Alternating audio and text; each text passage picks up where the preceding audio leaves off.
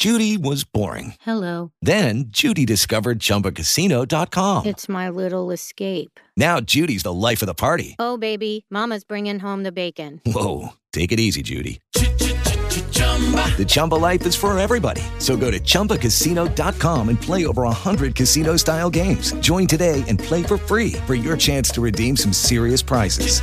chumba ChumbaCasino.com. No purchase necessary. Void where prohibited by law. 18 plus terms and conditions apply. See website for details.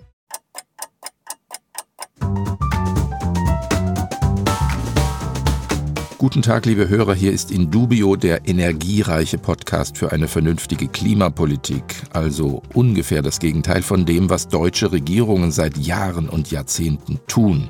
Mein Name ist Burkhard Müller-Ulrich und an diesem Donnerstag, dem 24. März 2022, spreche ich mit dem Autor eines Buchs, das vom Versprechen der Energiewende und ihrem Scheitern in der Praxis handelt. Dr. Fabian Brunner ist Ökonom. Er arbeitet für einen großen deutschen Energiekonzern im Bereich Gaswirtschaft und Energieversorgung und sein Buch heißt Naturgesetz Klimawandel. Guten Tag, Herr Brunner. Guten Tag, Herr Melorich. Ich grüße Sie. Sie sind Experte für Gaswirtschaft und Energieversorgung und was jetzt in diesem Bereich abgeht, das gibt Ihrem Buch ja eine Aktualität, die Sie vielleicht noch gar nicht so vorausgesehen hatten, als Sie mit der Niederschrift anfingen oder hatten Sie das alles so erwartet? Ich würde mir tatsächlich wünschen, es wäre anders. Denn äh, ein Krieg ist nie schön und die damit verbundenen Konsequenzen sind für alle Beteiligten immer desaströs und schrecklich. Insofern hätte ich mir gewünscht, äh, es wäre nicht so gekommen. Wissen Sie, ich glaube, was die meisten noch nicht realisiert haben, dass Deutschland als Hochlohnland und es gibt ja hier unfassbar viele Bürokratie und Auflagen und sie müssen es wirklich wollen, in Deutschland Arbeitsplätze zu schaffen. Aber eines der wirklichen Pfunde, die Deutschland hatte, ist billige Energie und insbesondere auch aus Russland. Und wenn das jetzt wegfällt, also wenn wir dann tatsächlich LNG aus Katar oder USA bekommen, wir werden hier eine Deindustrialisierung erleben, die es, sagen wir mal, uns in die 60er Jahre zurückwirft. Das ist so, so ein bisschen meine Befürchtung, wenn die so weitermachen.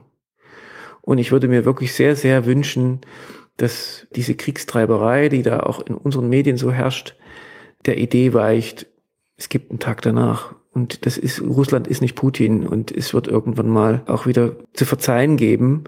Und wir müssen dann irgendeinen Weg finden, um miteinander zu wirtschaften, weil wir uns gegenseitig, also die Russen und die Deutschen, stützen können. Aber was jetzt unsere Thematik betrifft, da war ja schon einiges absehbar, nicht wahr?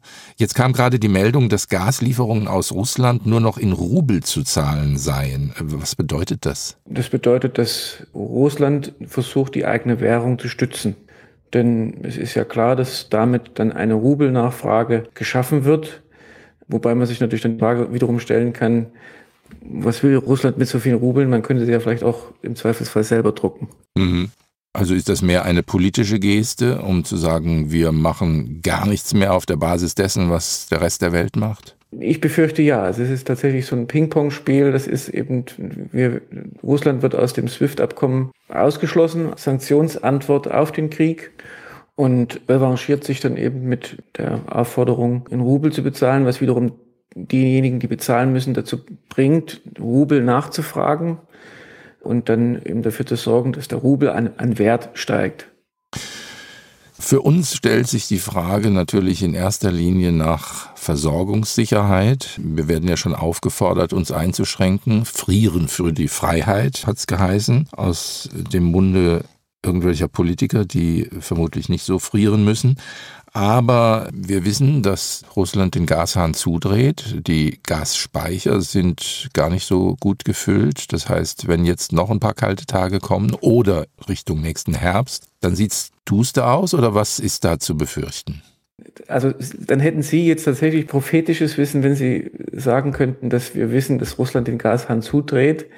Ich weiß davon nichts und ich hoffe auch nicht, dass das passiert. Aber sagen wir mal, das ist ja wirklich eine sehr breite Frage mit vielen Aspekten. Ich will mal mit aus meiner Sicht wichtigsten beginnen. Ich, ich glaube tatsächlich, dass wir mit diesem russischen Angriffskrieg und der Reaktion, die die Europäer darauf gegeben haben, also abgesehen von den großen menschlichen Gesten gegenüber den Ukrainern, aber auch mit ihren Sanktionen da tatsächlich den richtigen Weg gehen. Und in diesem Zuge, wenn dann also ein grüner Wirtschaftsminister nach Katar fährt und sich da um LNG-Lieferungen bemüht, die eben eine eventuelle Lücke füllen sollen, finde ich das sehr, sehr bemerkenswert und muss ich auch gestehen, bringt mich sozusagen ihm auch näher mhm. als Minister, weil ich glaube, dass das sozusagen der Wandel und die Abkehr von einer einseitigen Abhängigkeit, in die wir uns selber als Deutschland auch gebracht haben, natürlich ein guter Weg ist. Und inwieweit das ausreichen wird, um jetzt Stressszenarien oder Extremszenarien, also dass es tatsächlich kein, keine Gasflüsse mehr gibt, aufzufüllen, mag ich nicht zu beurteilen. Das ist, also mir, auch da ist mir noch nichts über Quantitäten bekannt. Aber klar ist für mich auch, dass mit dieser Reise tatsächlich eine Zeitenwende eingeleitet wurde für die Energieversorgung der Deutschen. Also das ist ja eindeutig, dass Habeck da über seinen Schatten springen muss. Sie hatten gerade diesen Terminus technicus verwendet. Äh, was war das? LPG oder LNG? Ja, also Flüssiggas. Ja, Liquefied Petroleum Gas Net oder Natural, Natural Gas. Ja. ja, genau. Wann hat denn wo wir jetzt gerade von diesem Minister sprechen, wann hat denn die Ideologisierung der Energiewirtschaft eigentlich angefangen, die ja das Zentrum Ihres Buchs ist? Schwer zu beantworten. Also spontan hätte ich gesagt mit der Kugel Eis von Jürgen Trittin. Also ich glaube, der Satz ist 15 Jahre alt, dass dem deutschen Haushalt die Energiewende, die man da anstrengt, nicht mehr als eine Kugel Eis im Jahr kostet. Das war der Beginn der Verklärung. Und ich, ich glaube, es ist wichtig an der Stelle zu sagen, dass es mir in meinem Buch nicht darum ging, die Energiewende zu verteufeln oder zu sagen, die Energiewende ist etwas, was nicht richtig ist, denn das Gegenteil ist der Fall, zu sagen, ich gehe nachhaltig und rücksichtsvoll mit meiner Umwelt um und so, dass auch nachfolgende Generationen noch was davon haben, ist in unser aller Interesse. Die Frage ist nur, und das ist der entscheidende Punkt, wir haben aufgehört als Gesellschaft, als deutsche Gesellschaft, zumindest nach meinem Dafürhalten, uns auf dem Weg, den, auf den wir uns gemacht haben, immer wieder zu hinterfragen, ob das der richtige Weg ist, ob wir mit den Ergebnissen zufrieden sind. Und insofern ist auch Ihre Eingangsfrage sehr berechtigt. Ich glaube, der Krieg oder der Ukraine-Konflikt hat eigentlich nur im Zeitraffer deutlich gemacht, vor welchen Problemen wir mit der Energiewende und mit dem Weg, den wir jetzt mit dieser Energiewende eingeschlagen sind, vor welchen Problemen wir da jetzt stehen. Mhm, klar. Weil äh, wenn es schon so auf Kante genäht ist, wie es in letzter ja. Zeit war, wo man ja auch schon ja. aus technischen Gründen, zu denen wir gleich kommen werden, ein Blackout oder jedenfalls Knappheiten befürchten musste, dann braucht es nur noch einen kleinen Stups und so ein Krieg ist mehr als ein kleiner Stups, äh, dass das ganze System in Gefahr gerät. Ja. Jetzt ähm, haben wir von der Energiewende schon begonnen und eine der Grundannahmen dieser ganzen Energiewende ist ja, dass Kohlenstoffdioxid schädlich ist für die Natur im höchsten Maße, dass das unbedingt minimiert werden soll, der Kohlendioxidausstoß. Sie schreiben, ohne den Treibhauseffekt, also das, was ja sonst ganz schlimm und verteufelt wird, ohne diesen Treibhauseffekt wäre auf der Erde gar kein menschliches Leben möglich. Halten Sie das also für einen Mythos, diesen Kohlenstoffdioxideffekt? Nein, eigentlich nicht für einen Mythos. Auch da ist die Bewertung dieses Sachverhalts eine Frage von Maß und Bitte. Ich gebe Ihnen ein Beispiel, was hier im Podcast bereits angesprochen wurde, nämlich die sogenannte Meta-Studie von Green, der sehr viele Wissenschaftler befragt hatte. Ich sage es jetzt mal mit meinen Worten, glaubt ihr an den Klimawandel? Und ich glaube, 99,8 Prozent der Wissenschaftler haben entsprechend ihrer Überzeugung gesagt, ja, den Klimawandel gibt es als solches. Und das ist dann aufgegriffen worden, sehr medial. Selbst Obama hat dazu getwittert. Aber es ist tatsächlich die Frage, wie groß ist der Anteil, der menschengemachte Anteil an diesem Klimawandel? Und wie groß ist natürlich auch die Einflussmöglichkeit des Menschen auf den Klimawandel? Was zumindest feststeht, ist, dass es in der Erdgeschichte treibhausähnliche Situationen gab oder auch Situationen, wo die Erdatmosphäre deutlich aufgeladener war mit, mit Treibhausgasen und auch die Temperaturverhältnisse ganz anders waren auf der Erde.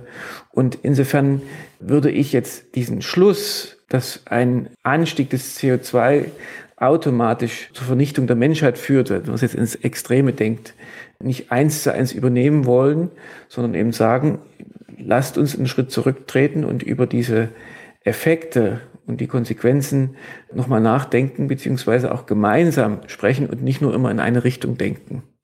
Dieses eine Richtung Denken wird ja vorgemacht von einem Wissenschaftlergremium, das von der UNO bestellt wird, nämlich dem IPCC das sind alles Prognosen, was da drin steht. Prognosen, die von Modellierern gemacht ja. werden. Also ja. es hat eigentlich auch gerade im Vergleich mit Corona tatsächlich viel mit Modellen zu tun. Man füttert einen Computer mit irgendwelchen Daten und dann kommen monströse Voraussagen heraus. Das ist jetzt schon eine lange Diskussion. Was, was sind das für Leute, die da im IPCC tätig sind?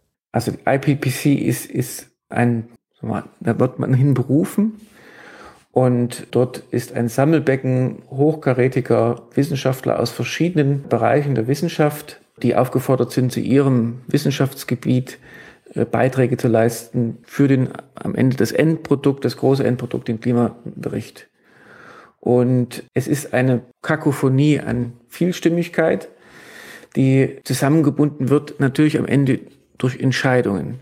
Also es gibt für jedes Wissenschaftsgebiet dann auch einen sozusagen Verantwortlichen, der dann bei voneinander abweichenden Meinungen die Meinungen zu einer Haltung des IPPC dann zusammenbindet.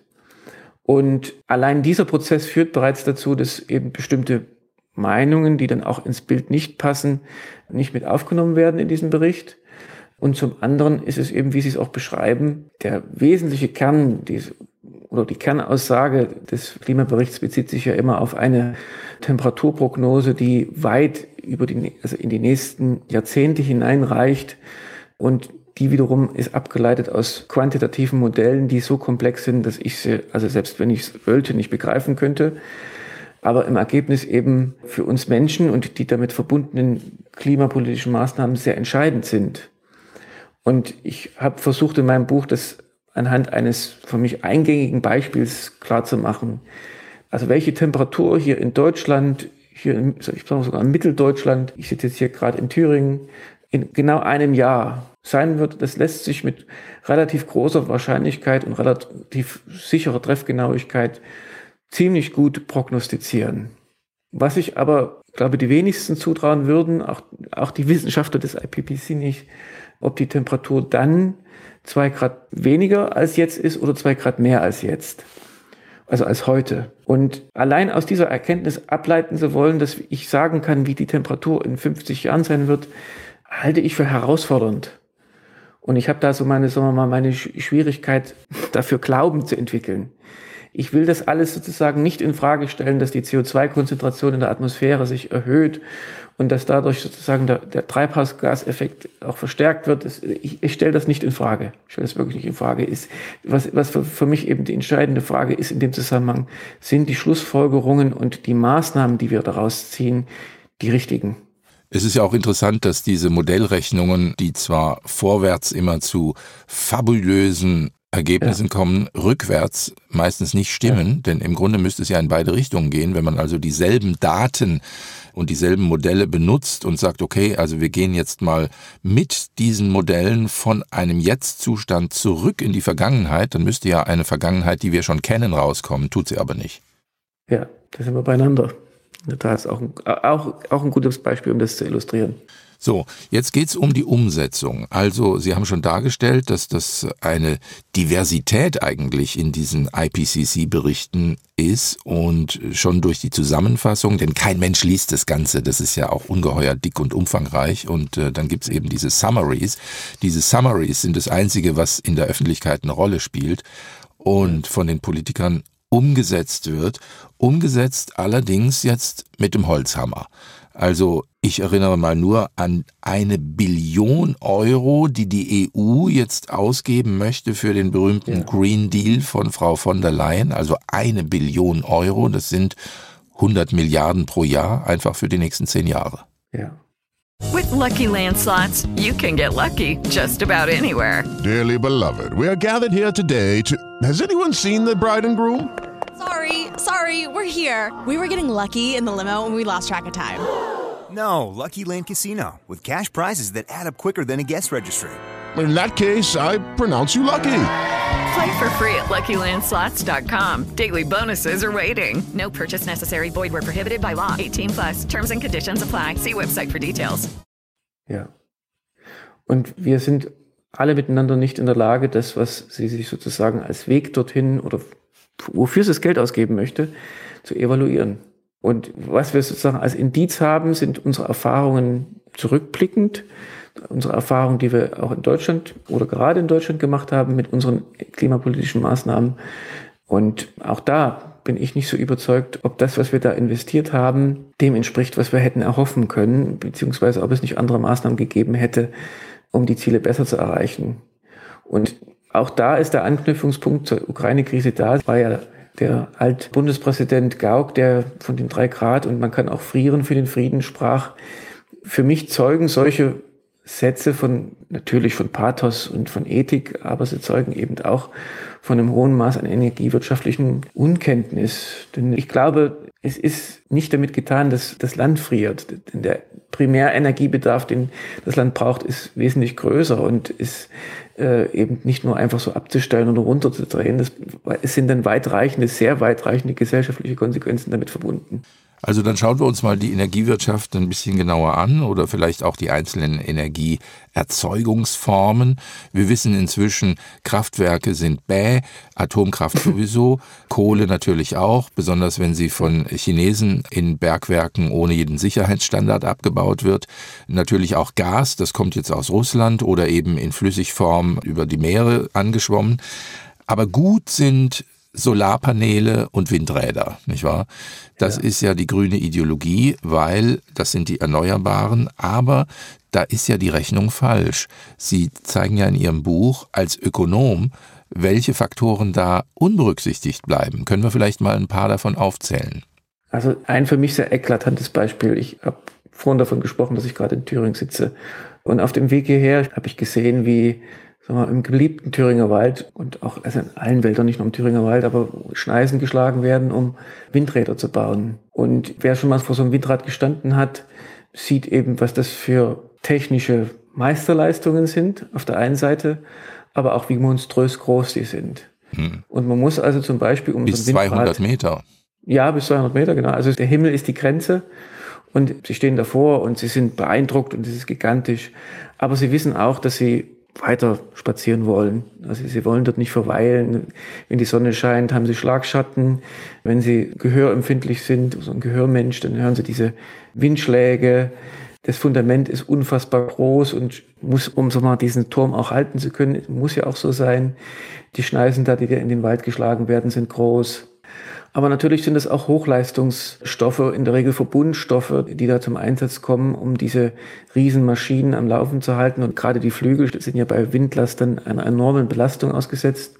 Und damit die nicht brechen, werden da wirklich modernste Stoffe verarbeitet. Aber ja, auch ein Windrad kommt irgendwann mal an das Ende seiner Lebenszeit und dann Frage der Entsorgung, die Frage, kann man solche Stoffe überhaupt entsorgen oder ist das dann Sondermüll? Also es gibt da eine Palette von Nebeneffekten, die ist sehr groß. Aber auch, wenn Sie dann Sätze hören, wir müssen jetzt die Energiewende noch weiter und noch schneller vorantreiben. Und darauf wollte ich vorhin eigentlich hinaus mit meinem in Thüringen.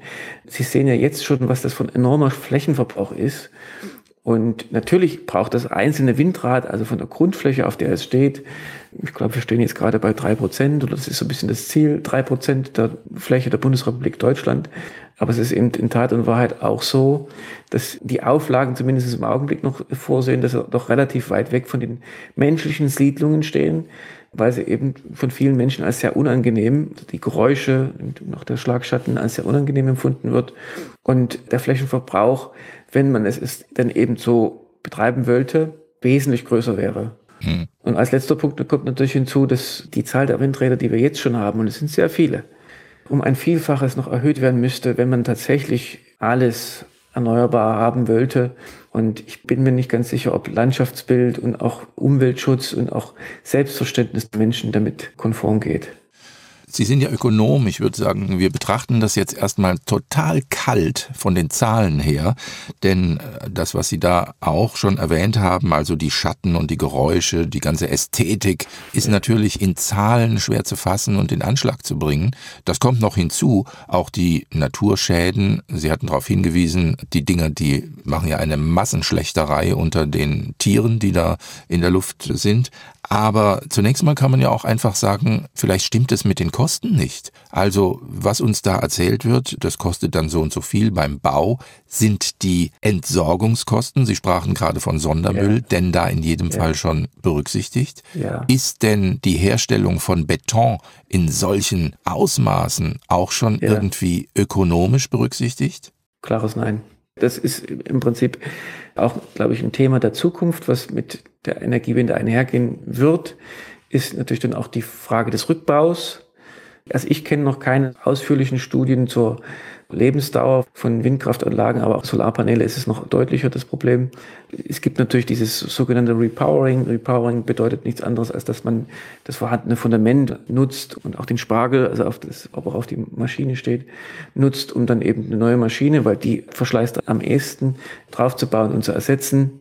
Aber auch dieses Vorgehen hat ja, sagen wir mal, einfach aus Gründen der Materialermüdung seine Grenzen. Und in der Tat sind ja erst am Beginn dieses Prozesses also die Altersgrenze oder eine natürliche Altersgrenze der Windkraftanlagen haben die allermeisten in Deutschland noch gar nicht erreicht, so dass das Massenproblem der Entsorgung und des Rückbaus solcher riesigen Anlagen noch nicht bekannt ist und auch, sagen wir mal, glaube ich, noch nicht erforscht oder ökonomisch erforscht ist. Und das Gleiche gilt auch für die Solaranlagen oder Solarpanelen. Da hat sich natürlich, die Menschen sind ja nicht dumm und auch diejenigen, die im Prinzip wirklich jünger von sagen wir mal, Solarenergie sind, haben ja sagen wir mal, bestimmte Probleme erkannt. Und dazu gehört eben auch, dass Solarpanelen der ersten Stunde, dass da Stoffe verbaut worden sind, die in der Entsorgung nicht unproblematisch sind, die auch in der Herstellung nicht unproblematisch sind.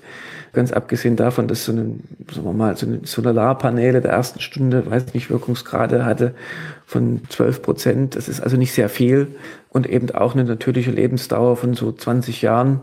Also ökonomisch ist das, was zumindest am Anfang der Energiewende passiert ist, keinesfalls gewesen. Von Cadmiumtellurid habe ich in Ihrem Buch gelesen, im Zusammenhang von diesen ja. Solarpanelen. Muss ein ganz ja. appetitliches Zeug sein. So ja. ähnlich wie Neodyn, das ist so eine seltene Erde, so ein Metall, was die Magneten von den Windkraftanlagen erfordern. Das ist aber auch nicht unbeschränkt verfügbar und es kostet einiges. Ne?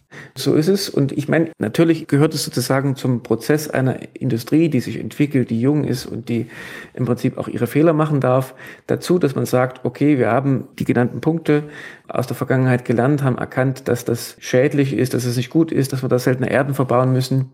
Ich kann Ihnen jetzt nicht bis zur letzten Konsequenz sagen, wie die Generatoren der jüngsten Generation in so einer Windkraftanlage mit seltenen Erden umgehen. Ich bin überzeugt davon, dass es nach wie vor so ist, dass dort welche gebraucht werden. Vermutlich nicht in diesen Mengen. Nichtsdestotrotz, äh, also auch diese Industrie darf sich entwickeln. Ändert aber nichts an dem Umstand, dass die Häuslisbauer dieser Republik, die sich dann im guten Glauben zum Beispiel eben so eine Solarpaneele der ersten Stunde aufs Dach geschraubt haben, wo dann eben möglicherweise solche Stoffe drin sind, mit einem echten Entsorgungsproblem konfrontiert sein werden, wenn es dann soweit ist. Und da kommt man tatsächlich gerade so in diese Phase hinein, wo es jetzt losgeht mit der Entsorgung, beziehungsweise war das letztes Jahr schon mal ein Thema in den Gazetten, dass man eben diese EEG-Förderung dann nicht mehr zahlen wollte für diese Anlagen und so weiter und auch keinen Einspeisevorrang für diese Anlagen mehr genehmigen wollte, was im Ergebnis halt dazu geführt hat, dass da eben jetzt so langsam eine Welle an Rückbaubedarf entsteht und bin da sehr gespannt, wie wir auch als Gesellschaft damit umgehen. Auch in meinem Buch geschrieben, ich meine, es ist ein ganz praktisches Buch und es ist auch, glaube ich, da ändert sich gerade was in der Industrie. Aber das Feuerwehren sagen, na ja, so Dächer mit Solarpanelen, da halte ich jetzt nicht ohne weiteres den Schlauch drauf. Nachvollziehbar. Das ist wie mit den Dämmstoffen, nicht wahr? Da hat man ja auch ja. gesagt, muss unbedingt sein, Energie einsparen, alles fürs Klima. Aber wenn es mal brennt, dann brennt Sondermüll und dann wird es auch richtig ja. hässlich. Schauen wir nochmal mit dem nüchternen Auge des Ökonomen, also mit Ihren Augen da drauf. Da gibt's das schöne Wort des Energieerntefaktors. Das heißt, das ist ein Vergleich zwischen dem, was uns erzählt wird, wie viel Energie man wie kostengünstig auf diese oder jene Weise gewinnen könnte. Aber wenn man dann eben alles in Anschlag bringt und so ein paar Zusatzfaktoren haben wir ja eben genannt, dann steht es um diesen Erntefaktor ein bisschen schlechter. Und würden Sie sagen, möglicherweise sind wir im Minus? Jetzt fühlen Sie mich auf einem schmalen Grad, weil es ja tatsächlich so ist, dass ich daran glaube, dass, also wie ich es auch bereits angedeutet habe, dass Industrien ihre Entwicklung machen müssen und dürfen. Und Beispiel Solarpaneele, da sind die Wirkungsgrade in den letzten Jahren zwar nicht explodiert, aber wir bewegen uns, sagen wir mal, deutlich effizienter als noch vor 20 Jahren. Was in der Konsequenz dann dazu führt, dass der Erntefaktor natürlich auch deutlich günstiger wird für die erneuerbaren Energien. Mhm. Insofern ist es fair zu sagen, oder wäre es unfair zu sagen, ich formuliere es mal negativ, wäre es unfair zu sagen, per se ist der Erntefaktor so nachteilig, dass sich die erneuerbaren Energien für die Gesellschaft nicht lohnen. Soweit würde ich nicht gehen.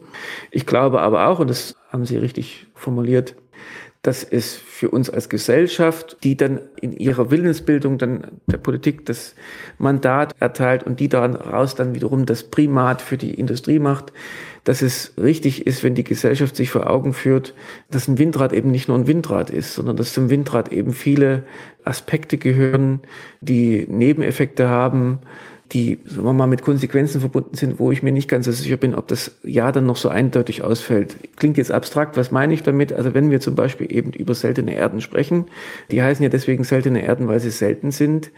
Also wenn man da massenweise Windräder bauen will und das müssen jetzt nicht seltene Erden sein, was auch immer für Produkte und Ressourcen und Rohstoffe in diesem Windrad verbauen möchte, die eben in Deutschland nicht in der Menge oder überhaupt nicht vorkommen, dann entsteht automatisch aus dieser Notwendigkeit eine geostrategische Komponente. Wir müssen dann seltene Erden, glaube ich, zu 80 Prozent kommen die aus China. Das heißt, wir haben dann wieder sozusagen einen Bedarf gegenüber China. China braucht die seltenen Erden aber für die eigenen Chips. Also das ist eine sehr lange Kette. Mhm die den meisten nicht bewusst ist. Und das ist ja nur ein Beispiel. Dafür gibt es ja nochmal verschiedene andere Beispiele, auch die Solarpaneele. Für mich war zum Beispiel vor 20 Jahren Q-Cells ein sehr klingender Name. Und das waren wirklich Pioniere der Solarwirtschaft und Aufbruchstimmung. Es war wirklich schön. Und um diese ganze Solarindustrie, die in den Kinderschuhen stand, hat auch der Steuerzahler natürlich sich engagiert in Form von Subventionen und auch mit dem Gedanken, dass da eine Industrie entsteht mit Arbeitsplätzen und viel, sagen wir mal, Nachhaltigkeit.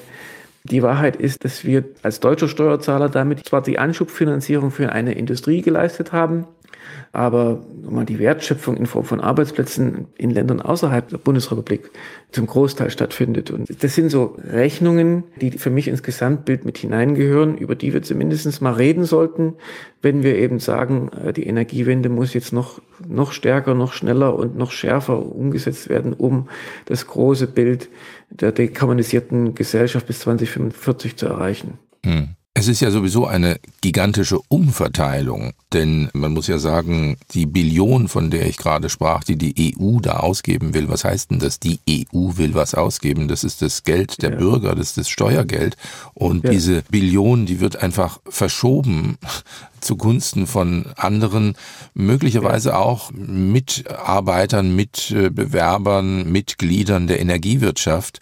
Um Sie mal als Energiewirtschaftler direkt anzusprechen, manches von dem, was man da so beschlossen hat in der Politik, das ist für die Energiewirtschaft tödlich. Also wir wissen ja, dass Atomkraftwerke sich nicht mehr rechnen, dass sie abgeschaltet werden müssen. Dann gibt es Prozesse über Schadenersatz und so weiter. Auf der anderen Seite ist also mein Verständnis von Wirtschaft dass man das ja nie unter diesem Begriff fassen kann. Wirtschaft ist immer ein Durcheinander. Die einen profitieren, die anderen verlieren und Teile der Energiewirtschaft sind natürlich auch auf den grünen Zug aufgesprungen, weil sie sich was versprochen haben davon.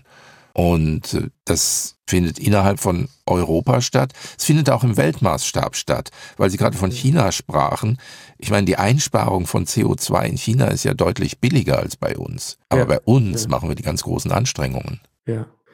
Ist ein gutes Bild, was Sie da geben. Also ich glaube tatsächlich, dass es richtig ist innerhalb einer Demokratie, dass Wirtschaft dem Primat der Politik folgt und immer folgt. Und die Politik wiederum ist gespeist von der gesellschaftlichen Willensbildung. Insofern ist es für mich vollkommen legitim, dass sozusagen diejenigen, die dazu in der Lage sind und Kraft und Vermögen haben, von dem politisch gewünschten auch ökonomisch zu profitieren. Da bin ich sehr einverstanden damit. Was aber in dem Zusammenhang natürlich auch gesagt werden muss, ist, dass die Solarpaneele sich eben jemand aufs Dach schrauben kann, der auch ein eigenes Dach besitzt. Mhm. Und dass diejenigen, die in einer Mietwohnung oder einer Mietskaserne, um es mal richtig drastisch zu formulieren, wohnen, aber über ihre EEG-Umlage bei der Stromrechnung oder auch an der Tankstelle diese Energiewende mitfinanzieren, nichts davon haben oder nur eingeschränkt was davon haben oder sagen wir mal in Form von kann man jetzt ja herbeifantasieren, eben von einer dekarbonisierten Wirtschaft was haben. Aber ich gebe Ihnen recht, diese Umverteilung, die gesellschaftliche Umverteilung von denjenigen, die bereits was besitzen, von denjenigen, die nichts besitzen, ist ein Nebenaspekt der Energiewende, über den auch geredet werden sollte und der ein gewisses Maß an Ungerechtigkeit schon in sich birgt, ja. Im Augenblick zumindest, so wie es angelegt ist. Sie haben gerade einen sehr schönen Satz gesagt, nämlich die Politik sei gespeist von der gesellschaftlichen Willensbildung. Ganz ehrlich, ich habe da meine Zweifel, denn ich sehe, dass die Politik gespeist wird von Medien und NGOs und um es polemisch zu formulieren, von Kindern, die sich auf Straßen kleben. Und so kommen dann Beschlüsse zustande, zum Beispiel über Grenzwerte, da wollte ich mit Ihnen drüber sprechen. Wer legt diese Grenzwerte fest? Nach welchen Kategorien und Kriterien werden Grenzwerte beschlossen, die, das sagt ja jeder Ingenieur, zum Teil unrealisierbar sind? Gerade im Zusammenhang mit dem Autobau haben wir das erlebt. Da gelten einfach Grenzwerte, weil man gesagt hat, wir wollen das so und Ingenieure sind überhaupt nicht gefragt worden. Auch da bin ich sehr einverstanden mit Ihnen. Das ist ein Geheimnis, was ich nicht zu lüften vermag. Ich vermute, dass Grenzwerte sozusagen Prozess von Gesprächsrunden sind mit den genannten Beteiligten, in der Tat. Und was mich auch tatsächlich sehr verwundert, ist insbesondere mit Blick auf die Automobilindustrie, dass da so klaglos die Grenzwerte hingenommen wurden. Ich, meine, man kann jetzt einwenden, und auch da habe ich keinen Einblick hinein, Möglicherweise wurde im Hintergrund seitens der Automobilindustrie kräftig lobbyiert, sonst wären die Grenzwerte noch schlimmer geworden. Aber tatsächlich ist es so, dass Ihnen Ingenieure sagen, dass die im Augenblick bereits schon geltenden Grenzwerte sich außerhalb des technischen Standards, der im Augenblick besteht, befinden. Mhm. Das ist natürlich, also aus meiner Sicht ist das tatsächlich ein Problem. Ist aber, sagen wir mal, wiederum ein guter Rückspringpunkt zu Ihrer Eingangsfrage zum Ukraine-Krieg und sozusagen, wer prägt im Prinzip die Entscheidungssituation der Politik. Ich bin sehr einverstanden, dass eine Greta Thunberg da mit dem, was sie gefordert hat. Man kann das jetzt sagen, auf der einen Seite natürlich die Jugend und sie darf das und das ist alles in Ordnung, aber auf der anderen Seite eben auch ein Stück weit zu weit gegangen ist, dahingehend, dass sie zu viel Gehör gefunden hat. Sie hatte ja Termine beim Papst, beim Bundespräsidenten. Und für das, was sie zu sagen hatte, Klammer auf Forderungen, die sie gestellt hatte, war das für mich zu viel eher und macht mir natürlich dann auch Angst mit Blick auf die Frage, von was lässt sich politisches Handeln dann beeinflussen. Mhm. Aber um die genannte Reise von Herrn Habeck eben nach Katar nochmal zu zitieren, zeigt eben auch, dass eine veränderte Lage und auch eine veränderte gesellschaftliche Haltung und ich glaube, die Mehrheit der Deutschen gibt Herrn Habeck recht, dass Deutschland sich da mehr diversifizieren muss, was sozusagen den Bezug an Primärenergie angeht dann tatsächlich auch zu einem veränderten Handeln führen kann. Und ich glaube tatsächlich, dass wir eben, und deswegen gebe ich Ihnen recht, das Buch kommt zur rechten Zeit, dass wir jetzt gerade auch mit dem Konzept der Energiewende an einer Linie angekommen sind, wo das Machbare und das Mögliche miteinander in Widerstreit geraten.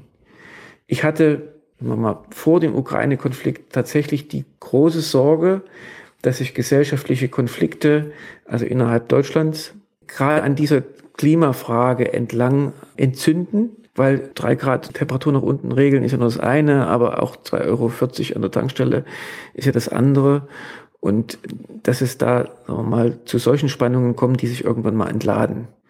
Und was, was mich in dem Zusammenhang, und da bin ich dann wieder bei Ihnen, tatsächlich wundert, ist Beispiel Benzinpreis. Also wenn wir sagen 2,40 Euro für einen Liter Diesel im März 2022 und ich dann über NTV im Ticker lese, Politik denkt nach und sie wollen und Staffelmodelle, warum dann der Journalist nicht zumindest einen Schritt zurücktritt und sagt, okay, Moment mal, also Mehrwertsteuer, Energiesteuer, CO2-Abgabe. Also von den 2,40 Euro sind, ich würde mal sagen, 1,60 Euro fließen ins Staatssäckel. Und wenn der Staat tatsächlich seine Bürger entlasten wollte, also wenn er es ernsthaft meint damit, was er sagt, der Politiker, dann wäre das relativ schnell lösbar. Jetzt kann man über das Gesetzgebungsverfahren sprechen und so weiter, aber ich glaube, also eine Mehrwertsteuer von den verminderten Satz, ich glaube, der liegt bei sieben Prozent, herabzusenken, würde eine spürbare Entlastung bringen. Oder auch die Aussetzung der CO2-Abgabe würde eine spürbare Entlastung bringen.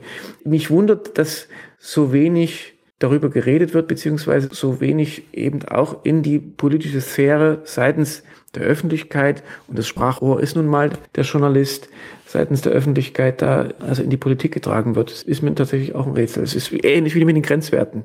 Ja, vielleicht kommt das ja noch, was Sie gerade vorschlagen, dass man gewissermaßen dann mit Staatsgeld die Preisschockwirkung ein bisschen abmildert bei den Leuten, aber dann kommen ja wieder die Glaubenssätze heraus. Dann kann man ja das alte Spiel weiterspielen. Denn wenn man gewissermaßen die Energiewende, die falsche oder verfehlte Energiewende jetzt rückabwickeln wollte, unter dem Eindruck von den schweren Konsequenzen, die das hat, also Frieren im Winter und alles, was noch dazugehört, von Blackout wollen wir gar nicht reden, dann ist natürlich ein bisschen Staatsgeld und es ist ja genügend Geld da. Es wird ja gedruckt ohne Ende zur Besänftigung der Gemüter zunächst mal immer ein probates politisches Mittel. Das dient aber nur dazu, die alte Agenda weiter durchzuziehen, nämlich Klima, Klima. Möglich, dass sich das eine Zeit lang, sagen wir mal so, fortsetzen lässt. Für mich aber fast ausgeschlossen, dass sich es im Prinzip perpetuieren lässt in die lange Zukunft. Ich glaube tatsächlich, dass die jetzt anspringende Inflation so eine Art Zahnpasta aus der Tube ist, die sich einfach nicht mehr reindrücken lässt. Mhm. Und sie ist jetzt als Thema da und wir dürfen uns da nichts vormachen. Also ein, ein Teil dieser doch sehr hohen Inflation lässt sich erklären über dieses viele Geldgedrucke. Auch das haben Sie ja auf Ihrem wunderbaren Podcast bereits mehrfach besprochen, dass die Geldmenge der EZB sich da also explodiert ist, ich glaube verdoppelt hat innerhalb von fünf Jahren. Und natürlich, das Geld wandert ja irgendwo, es kommt ja irgendwo an, ob es eben in Form von Subvention ankommt oder wie auch immer, aber es kommt an und es wird ausgegeben und es ist im Geldkreislauf und führt eben dazu, dass die Ware, die dafür erhältlich ist, eben mit einem Inflationsdruck plötzlich ausgestattet ist. Und ich würde nicht Ihr Wort benutzen von der falschen Energiewende. Ich würde eher sagen, wir haben es gut gemeint, wir sind auch einen guten und in vielen Punkten richtigen Weg gegangen. Aber jetzt ist es eben an der Zeit, mal drüber nachzudenken, ob wir nicht vielleicht auch ein bisschen was anderes machen können. Und ob wir für uns auch entscheiden, dass die Welt für bestimmte Sachen noch nicht reif ist. Also Stichwort CO2-Abgabe. Ich weiß, viele schätzen die CO2-Abgabe, aber die CO2-Abgabe hat ja tatsächlich seit Einführung unser Leben eklatant teurer gemacht im Energiebereich. Und ja, also vielleicht kann man da einfach nochmal drüber nachdenken und es aussetzen. Und das ist für mich eine billige Methode im Wortsinn. Hm. Glauben Sie, es geht bei dieser ganzen Umweltpolitik inklusive CO2-Abgabe wirklich darum, das Klima zu schützen oder eher die Gesellschaft umzubauen? Also wenn Sie mal beim NABU waren, und sehen, mit welchem Werf und welchem Engagement da Menschen bereit sind, in ihrer Freizeit Wälder zu reinigen oder Teiche zu reinigen.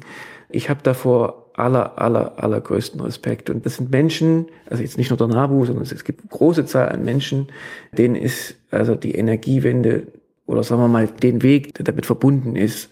Also der Weg zur Dekarbonisierung, die Nachhaltigkeit und eben der respektvolle Umwelt, äh, Umgang mit, mit der Umwelt wirklich eine Lebensaufgabe und eine Herzensangelegenheit. Und ich glaube, dieser wirklich großen Schar an Menschen geht es tatsächlich genau darum. Die Fehlleitung hat aus meiner Sicht begonnen, als eben genau dieser zweite Aspekt, den Sie ins Spiel bringen, anfing eine Rolle zu spielen.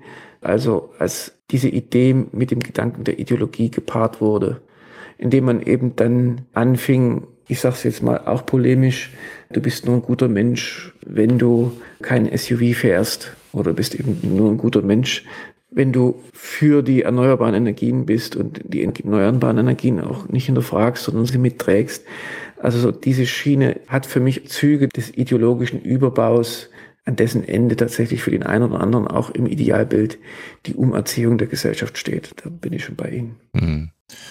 Weil ja die Grundfesten unserer Freiheit unter anderem in einer funktionierenden Mobilität, in der Versorgung mit Wärme, Energie, ja, in einer funktionierenden Industrieproduktion überhaupt liegen. Herr Brunner, haben Sie herzlichen Dank für diese instruktiven Ausführungen und ich weise nochmal darauf hin, die Grundlage unseres Gesprächs ist Ihr Buch Naturgesetz Klimawandel, 190 Seiten. Im Untertitel geht es um das Versprechen der Energiewende und ihr Scheitern in der Praxis. Vielen herzlichen Dank und einen schönen Tag. Sehr gerne, Ihnen auch.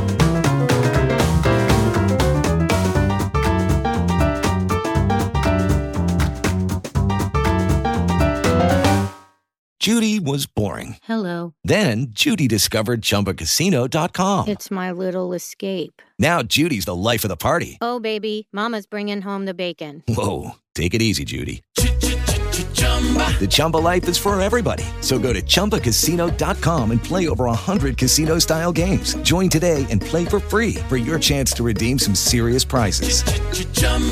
ChumbaCasino.com. No purchase necessary. Void where prohibited by law. 18 plus terms and conditions apply. See website for details.